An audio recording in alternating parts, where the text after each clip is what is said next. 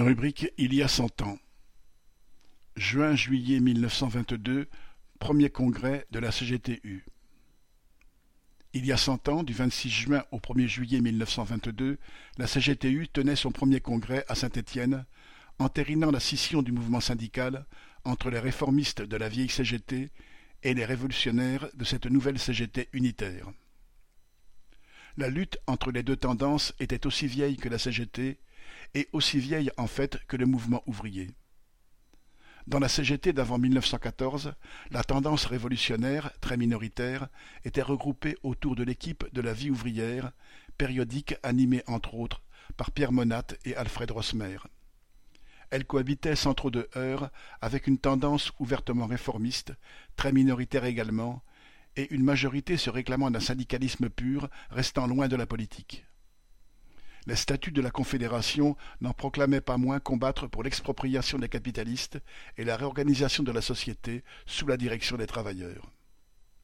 Mais en août 1914, les révolutionnaires en parole et les vrais bureaucrates se rallièrent à l'union sacrée derrière l'État, les généraux et le capital financier, et appelèrent les travailleurs à soutenir la guerre et à accepter d'aller égorger leurs frères allemands sur les champs de bataille.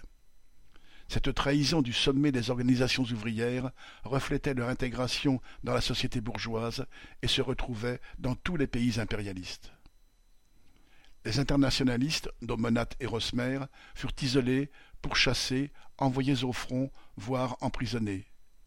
Les majoritaires, ceux qui tenaient l'appareil, se familiarisèrent avec les joies des bureaux ministériels, la collaboration de classe, les décorations et les avantages sociaux il n'allait plus en perdre le goût. La remontée de la combativité ouvrière à partir de 1915, puis les mutineries sur le front, la révolution russe de 1917 et la vague révolutionnaire qui suivit en Europe changèrent les rapports de force. À la fin de la guerre, la division du mouvement ouvrier mondial entre les internationalistes partisans de la révolution russe et le l'international communiste et les socialistes et syndicalistes d'Union sacrée, soutien de leur propre bourgeoisie et de l'ordre social, traversa aussi la CGT. Depuis la guerre, l'effectif du syndicat avait plus que doublé du fait de la poussée ouvrière, alors même que la direction réformiste avait sabordé la grève des métallurgistes en 1919 et celle des cheminots en 1920. Les nouveaux adhérents étaient souvent de tendance radicale et, lors des congrès, leur nombre menaçait le pouvoir des bureaucrates d'autant que les révolutionnaires s'étaient regroupés pour tenter de prendre la direction des opérations et offrir un débouché aux luttes des travailleurs. Cette même poussée révolutionnaire conduisit à la fondation du Parti communiste au tout début de 1921.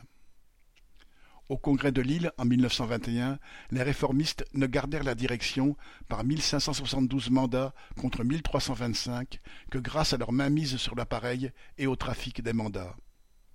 Craignant de perdre la boutique à la prochaine occasion, ils prirent les devants et commencèrent à bâillonner les syndicats et unions départementales acquises aux révolutionnaires. Bien souvent, ils suscitaient pour cela des syndicats ou des unions départementales fantômes, mais fidèles à l'appareil, tactique éprouvée et qui allait avoir un grand avenir.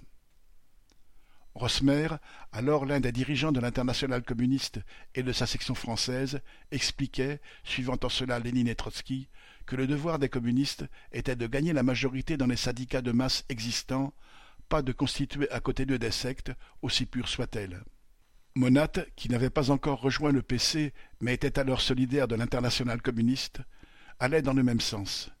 Mais ils étaient aussi accompagnés de militants qui, de bonne foi ou pour suivre leur base et conserver leur place, se prononçaient pour la scission et la construction d'une CGT révolutionnaire. Le débat fit rage durant la fin de l'année 1921 entre les révolutionnaires de la CGT, communistes, syndicalistes révolutionnaires, anarchistes et mille et une autres nuances sur le fait de créer un nouveau syndicat ou de tenter de prendre la direction de la CGT les bureaucrates mirent tout le monde d'accord au mois de novembre en excluant les minoritaires de la Fédération des chemins de fer. Onze fédérations et quatorze unions départementales se solidarisèrent avec les exclus, constituant de fait une nouvelle confédération dès décembre de 1921, avant de réunir le congrès de juin 1922. La quasi-égalité numérique entre les deux confédérations, de deux à trois cent mille adhérents de chaque côté, cachait une disparité sociale La vieille CGT gardait, entre autres, les fédérations de fonctionnaires et surtout la bienveillance des pouvoirs publics. La nouvelle CGTU attirait la jeunesse des bastions prolétariens les plus remuants, mais aussi les attentions de la police.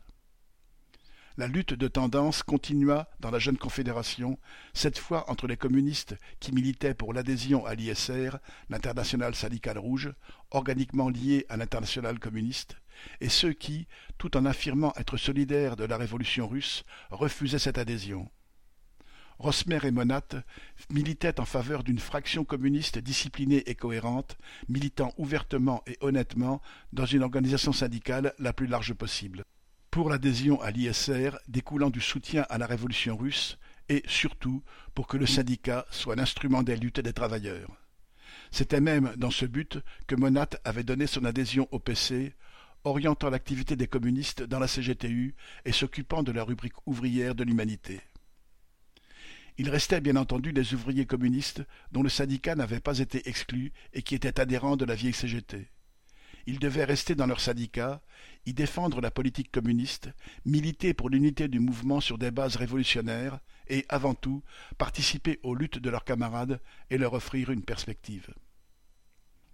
La décrue du mouvement révolutionnaire, les défaites successives en Europe, entraînèrent la montée au pouvoir des bureaucrates en Union soviétique et dans l'international et l'ouverture de la chasse aux trotskistes. Rosmer, Monat et bien d'autres furent exclus du PCF, et la CGTU se transforma peu à peu en succursale du parti stalinisé. Mais, tout comme le parti, elle resta tout au long des années 1920 et jusqu'au début de la décennie suivante l'organisation des jeunes travailleurs les plus combatifs, prêts à affronter le patronat et la police, à soutenir les révoltés des colonies, à mettre en avant les femmes travailleuses, à sortir le drapeau rouge en toute occasion. Les dirigeants, eux, devinrent de fervents staliniens. Lors de la réunification avec la CGT réformiste en 1936, ils allaient se confirmer comme de nouveaux piliers de l'ordre bourgeois. Paul Gallois